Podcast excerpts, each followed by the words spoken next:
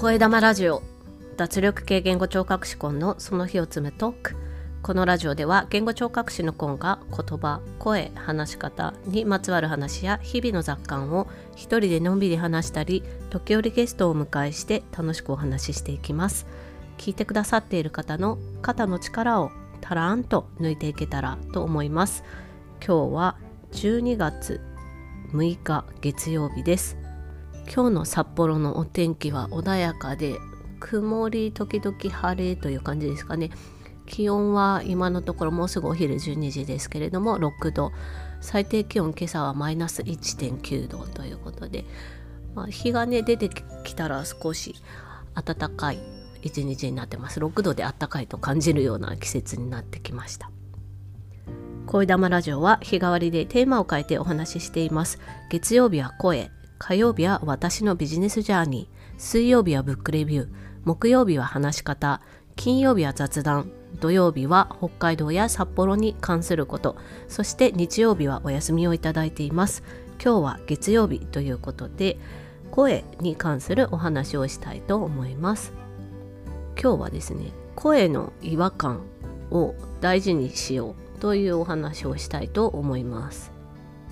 もう12月入って気温がかなり低くなってきましたし空気の乾燥もねかなりあの進んできたというんですかね。あのパリパリに顔顔が乾くとなると喉もね乾燥してきやすいということでそこからね喉の痛みが出てくるっていう方もいらっしゃるかと思いますしまたね風邪をひきやすい時期でもあるのでね喉の痛みっていうのを感じられる季節かなとそういう方もいらっしゃるかなというふうに思います。そしてあのコロナの方がね少し落ち着いてきたということで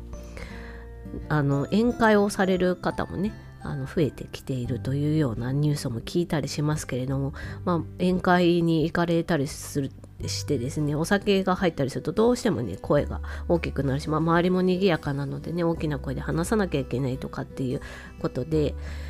まあ、気づいたら次の日声がガラガラになっていたなんてこともねあるんじゃないかなと思います。で声がそうやってね出にくい状態になる喉が痛いとか前の日に大きな声出しすぎて声がガラガラになったとかっていうことで声が出しにくい状態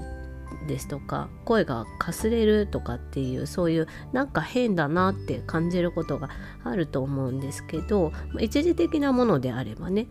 まあ、だんだん治っていくけれどもあれなんか続くなあれなんかおかしいなって思うことがあると思うんですよね。でそんな時これくらいでもまあなんとか話せるからいいかなってほっときがちになるんじゃないかなと思うんですけど、まあ、体が動けばね風邪でものすごくだるいとかじゃなければみんな普通に、ね、多少の痛みとか違和感とかあっても暮らしてしまうものだと思うんですけど私自身もそうですしだけどその声の違和感とかなんか変だなっていうのは見逃さない方がいいんじゃないかなと思っています。特に声を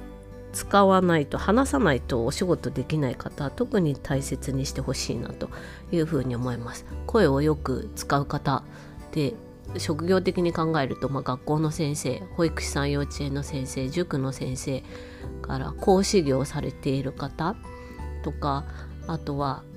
まあいろいろありますけどねテレフォンオペレーターの方とかそういったあの話し続ける人前で話し続けるっていうようなことを仕事の業務としてねずっとされている方っていうのは大切にしていただきたいなと違和感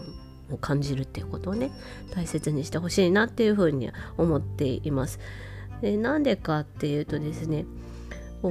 声が出しにくいっていうのはストレスになりますし、まあ、それがねずっと続いた状態で大きい声で話し続けるっていうことになったりとか、まあ、電話だと、まあ、それほど大きい声ではないですけど電話で話すっていうのも結構負荷量高いかなと思うんですよね。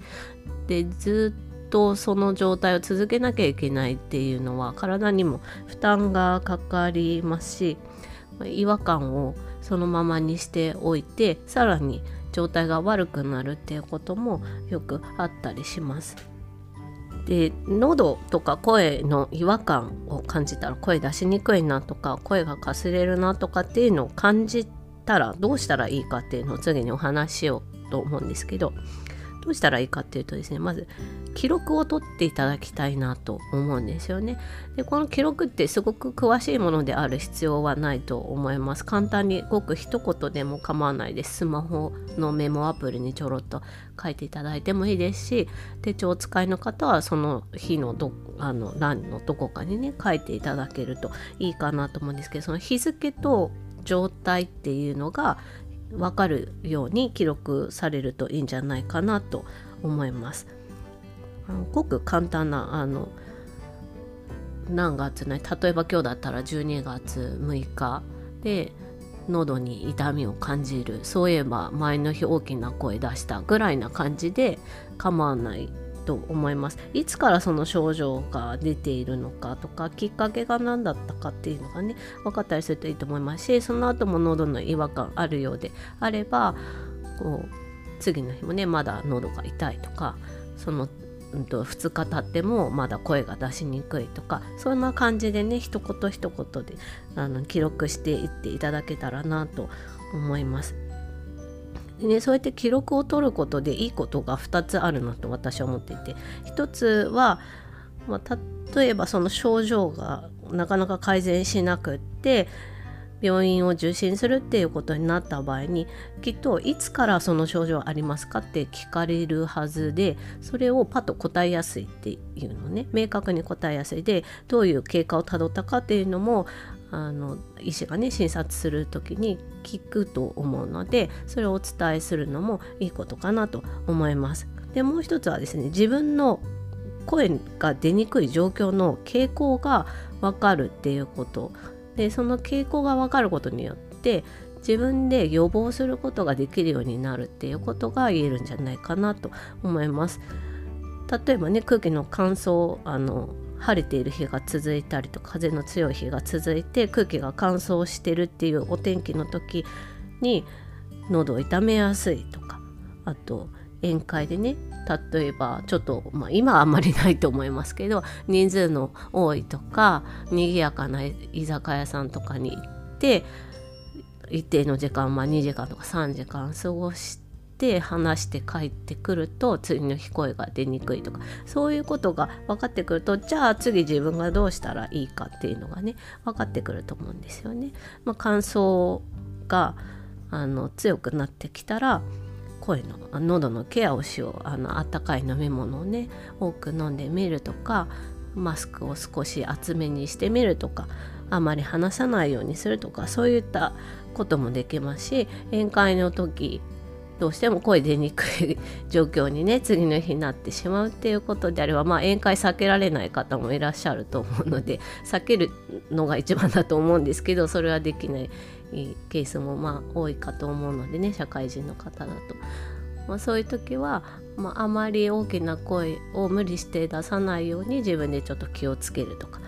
そういうことだったり、まあ、次の日は声が出にくくなるっていうことを認識しておくっていうことも大事かなと思います。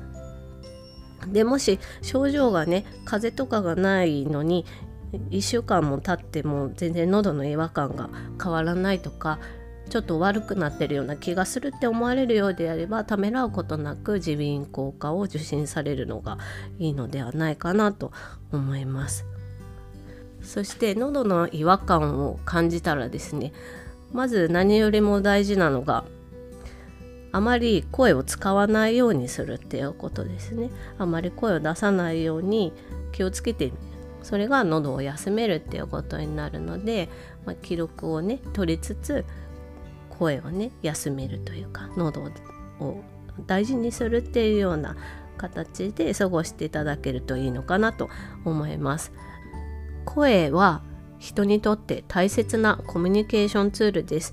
えー、声が出しにくいことによって話しにくくなるっていうことは気持ちのねストレスが高まりますしまたその状態を続ける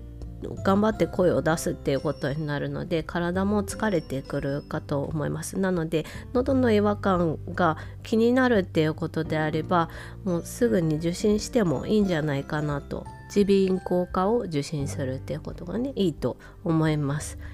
で何かあれば薬で適切に対処してもらって効率よく治すっていうことができますし何もなければねもうほんとそれは一番いいことなのであの喉の違和感っていうのをね見逃さずにこう放置せずにすぐにね受診されるっていうのもいいと思うんですけどなかなかそれが難しい場合もあるかと思うのでまちょっと変だなって思った時はまず記録を取ってみるそして声を休める声を出さないようにするっていうことをされてみるのがいいんじゃないかなと思います。病院を受診するのも記録を取るのもなかなか面倒くさいなって思うこともあるかもしれないんですけれども声は大切なコミュニケーションツールであるっていうことを思っていただいてそして声がね自分の言葉を伝えるための大事なものなんだっていうことで是非ともね実践されていただきたいなというふうに思います。というわけで今日は声の違和感を大切にするということでお話ししました。今日のところはこの辺で。Carpe Diem。チャオ